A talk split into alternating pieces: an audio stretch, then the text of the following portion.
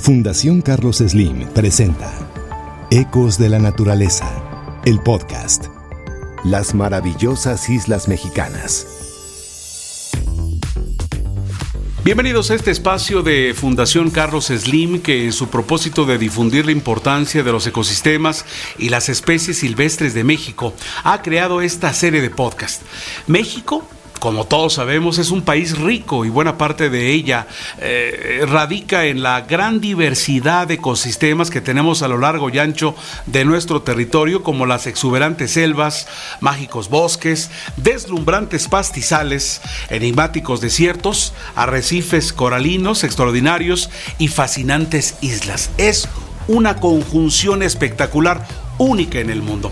En esta ocasión hablaremos de las maravillas de las islas localizadas, la mayoría de las veces muchos kilómetros mar adentro.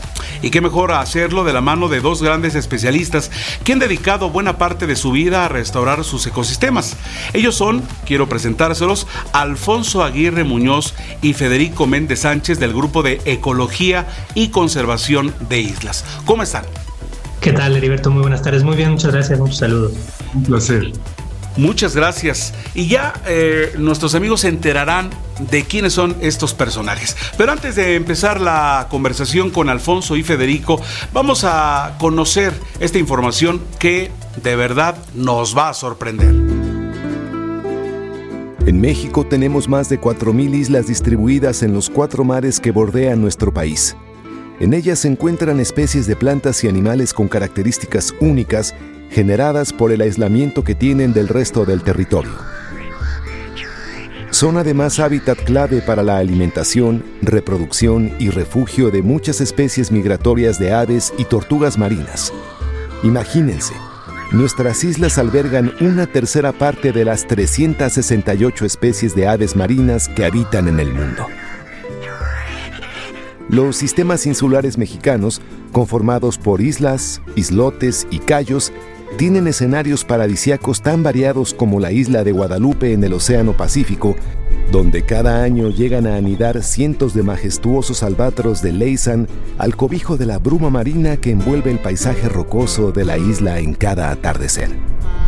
O en Banco Chinchorro, donde entre el follaje de los manglares destaca el brillante pecho rojo de los machos de las fragatas que contrasta con su negro plumaje para atraer a las hembras que llegan a reproducirse a los callos arenosos localizados en medio del azul turquesa de las aguas del Mar Caribe, donde también coinciden con varias especies de tortugas marinas que después de largas travesías anidan en sus hermosas playas. Además, el área marina que las rodea es muy rica por todos los nutrientes que fluyen de las islas al mar en cada temporada de lluvias, favoreciendo la presencia de grandes cantidades de peces de las que se benefician miles de pescadores comerciales o turísticos que ahí llegan y que utilizan las islas como áreas de descanso o lugares de abastecimiento. De una u otra manera, las especies de las islas han sido afectadas por la presencia humana debido a que junto con los visitantes han llegado especies de flora y fauna invasoras. Estas especies depredan a las poblaciones nativas, compiten con ellas o destruyen su hábitat. Además, los ecosistemas insulares son considerados como uno de los ecosistemas más vulnerables del planeta al cambio climático. Pero con la colaboración entre comunidades costeras, academia, gobierno y organizaciones de la sociedad civil, la restauración de las islas y sus especies hoy es una realidad. Bien, para hablar con eh, personas que han pasado a la acción para conservar y restaurar nuestros ecosistemas insulares, tenemos a dos de los incansables miembros del Grupo de Ecología y Conservación de Islas, Alfonso y Federico, y es un placer que nos acompañen, de verdad, de nueva cuenta, bienvenidos. Y es que escuchamos en nuestro reportaje apenas un poco de la belleza de nuestras islas. Alfonso, Federico, ¿qué les parece si para iniciar con esta charla nos comparten lo primero que les viene a la mente, su imagen favorita? Favorita sobre su fantástico trabajo de campo, si son tan amables. Muy bien, muchas gracias Heriberto. Pues una eh, imagen inolvidable es estar en la cima, en la parte más alta de Isla Guadalupe. Esto está a unos cientos de kilómetros mar adentro en el Pacífico, digamos de Baja California rumbo a Hawái. Y cuando se hace la noche, aparece la Vía Láctea con una oscuridad única que uno no ha vivido en ningún lugar del mundo un silencio fabuloso y ese techo que es la comba celestial de las estrellas te da un, sentido. Y es un sentido que tiene que ver con el aislamiento de las islas, también con el sentimiento del planeta, que es una especie de isla que viaja por el universo, y eh, la importancia de estos lugares. Esta oscuridad es única, además de no haber contaminación lumínica, porque está muy lejos de las principales fuentes que serían Los Ángeles, San Diego, Tijuana, Ensenada, la oscuridad es absoluta. También hay un silencio que le dicen los astrónomos radio silencio. La isla es radio silente. Y esto eh, es eh, con relación al sentimiento de aislamiento y la unicidad de las islas como ecosistemas. Junto con esto, claro, viene toda la biodiversidad y la parte de día y la parte de los cantos de las aves en la noche y demás. Esto para abrir boca. Pues nos has descrito exactamente tu sentir y nos trasladamos allá y ahora sabemos eso, ¿no? El total y absoluto silencio y la oscuridad, ¿no? En medio, en, un, en un, escenario que sigue siendo México, pero que está apartado de todo. Eh, también, ¿qué otra imagen tenemos por allí? Pues en mi caso yo recuerdo mucho yéndonos un poquito hacia el, hacia el sur, de donde está Isla Guadalupe, como a la mitad de la península de Baja California. Está un grupo de tres islas, un archipiélago de San Benito, y hay una isla que se llama San Benito Oeste, está habitada por una comunidad de pescadores. Y yo recuerdo la primera vez que estuve ahí, me, me pues me impresionó el, el, el, el estar plantado ahí en la isla cuando empezó a atardecer, a caer la noche que pues de escuchar los ruidos característicos de un lugar, ¿no? Este, los lobos marinos, el ruido pues de las pangas de los pescadores, es decir, pues algo a lo que estamos acostumbrados, al caer la noche cambió radicalmente y era escuchar así este cantos tipo llamados de bruja, ¿no? Risas de bruja y silbidos por aquí por allá, son un ruido eh, único, estremecedor y eran las aves marinas, ¿no? Es una isla que alberga a tres especies diferentes y hay entre un millón a dos millones de aves marinas cantando al unísono. Entonces eso para mí fue espectacular, ¿no? Estar en medio de eso, viviéndolo. Y fue lo que me, pues me, puso a pensar, ¿verdad? Me conectó con que pues es precisamente para conservar eso por lo que hacemos el tipo de, el tipo de trabajo que hemos llevado a cabo a lo largo de 20 años en, en las islas mexicanas. Entonces es estar ahí conectado con la naturaleza y sabiendo que hay que proteger a esas aves marinas que habitan en las islas y a las islas como tales. Qué interesante de verdad, qué interesante. Estamos conociendo algo que pues no vislumbrábamos, ¿no? Tanto trabajo, pero también tanta oportunidad eh, que existe en estas islas. Ahora, es un gran privilegio ser testigos de estas maravillas, lo que nos están contando. Pero ahora, ¿qué tal si nos platican en relación eh, a lo que hay entre las islas y las aves marinas en específico? Eh, esto que ha sido la base para mucho del trabajo que entendemos su organización realiza. Sí, pues las aves marinas son, digamos, uno de nuestros principales objetos de, conservación después de las islas mismas como tal, y es porque hay una relación bionívoca entre islas y aves marinas, ¿no? Es decir, sin las islas y estas en buen estado de salud, no tendríamos las poblaciones de aves marinas que, tenemos.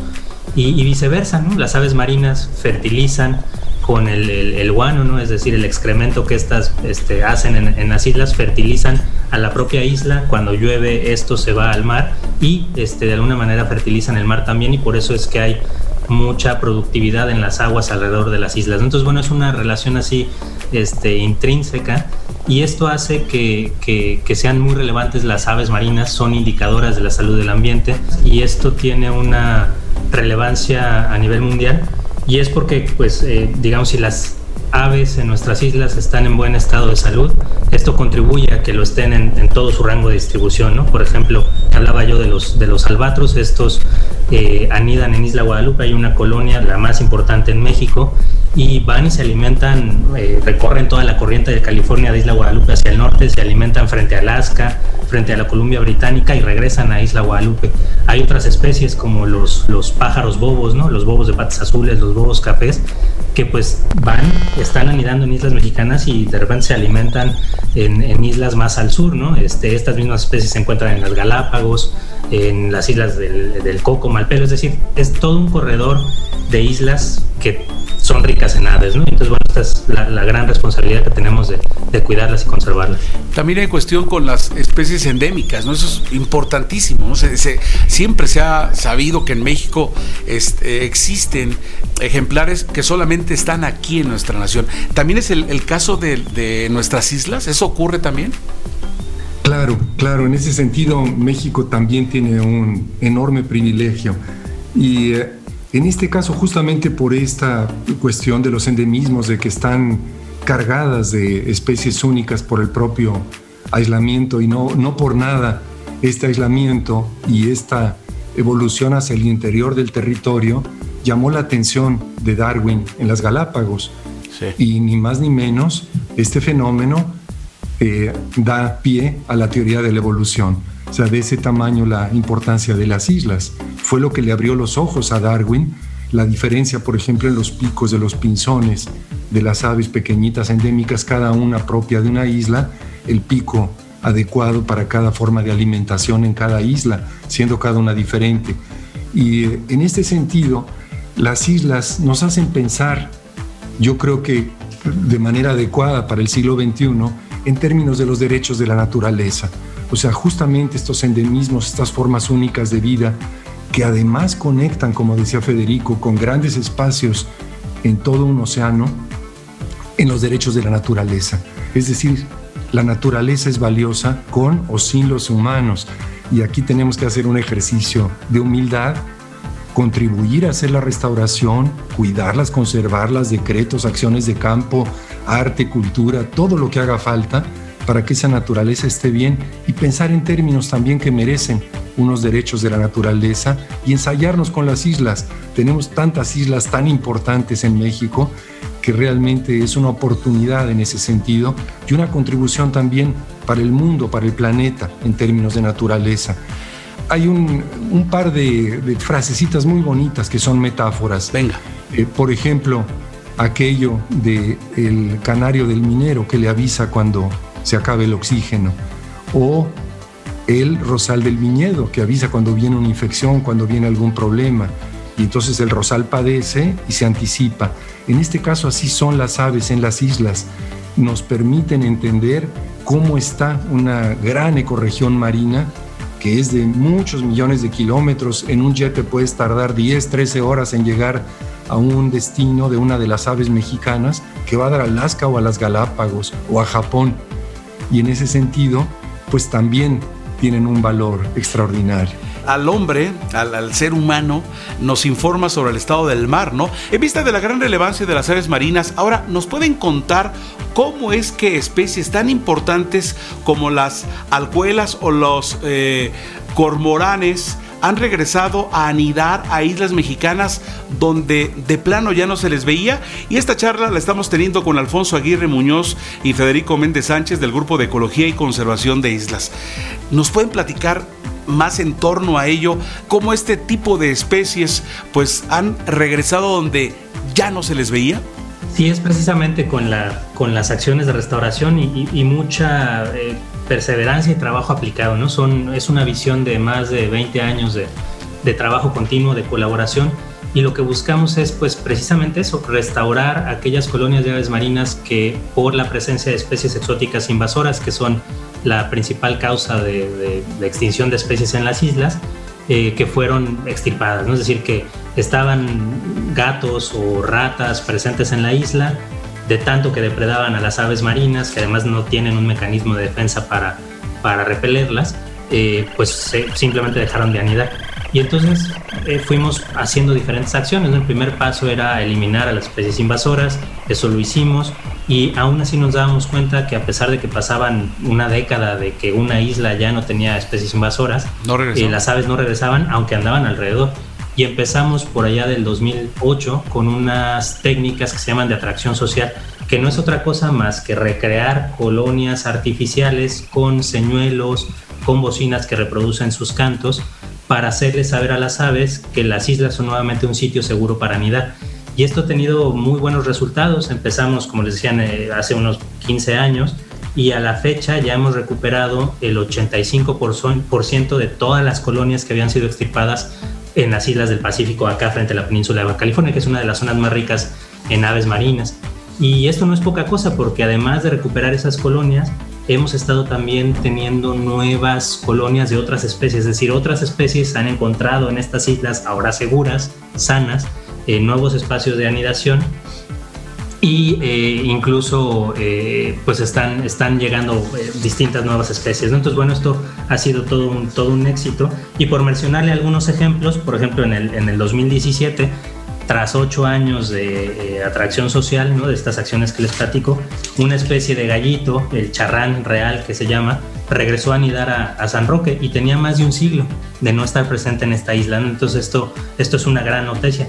Y otra es en el caso de Isla Guadalupe, donde eh, tenemos a una especie endémica, hablando de las especies únicas a las islas, que es un ave marina, el mérgulo de Guadalupe, que pues dejó de anidar en la isla por la presencia de gatos ferales empezamos a hacer control de estos gatos, incluso se montó un cerco de exclusión en la parte sur de la isla eh, para que estos gatos no llegaran a las poblaciones de aves marinas. Hicimos atracción social, tuvimos la maravillosa noticia de que llegaron dos parejas a la isla Guadalupe, cuando ahora en el 2022 ya tenemos más de 500. Entonces ahí es donde se ven los resultados tangibles y concretos, ¿verdad? De no tener nada a tener dos, a tener pues más de 500, ¿no? Entonces eh, eso es este, lo, que produce el, trabajo, digamos, continuo y de restauración y visión integral en las islas de México. Pues muchas felicidades, de verdad. Creo que nos damos cuenta y nos da gusto como mexicanos que se esté haciendo ello. Algo fundamental para que este trabajo tenga buenos resultados es la colaboración entre diferentes actores, como en la experiencia que tuvieron recientemente para la translocación de albatros patas negras de Hawái a Isla de Guadalupe. Incluso nos habían platicado de ello. Considerado pues esta una especie casi amenazada por la Unión Internacional para la Conservación de la Naturaleza. Definitivamente debió ser muy gratificante ver todo ese esfuerzo reflejado en esos polluelos que ya nacieron, ¿no? Y bueno, este proyecto tiene un principal objetivo que es eh, digamos, fortalecer o robustecer la resiliencia de la especie que está siendo fuertemente amenazada en sus colonias principales. Esta especie tiene su colonia principal en islas de Hawái que son muy bajas y que están siendo afectadas por los efectos del cambio climático, en particular la elevación del nivel del mar. Entonces lo que buscamos con este proyecto es que Isla Guadalupe, que México, que los que colaboramos para hacer este proyecto posible, pues estamos salvando a una especie de su posible extinción, ¿no? Entonces, bueno, ¿qué, qué más mensaje que ese, ¿verdad? Estamos salvando una especie de la extinción y es un proyecto que está en marcha y que ha sido base, eh, sus resultados hasta ahora, de la colaboración de la cual seguro Alfonso nos, nos puede platicar bastante más. Bueno, pues eh, Federico, definitivamente, además es que son noticias, es información que nos pone realmente de buenas.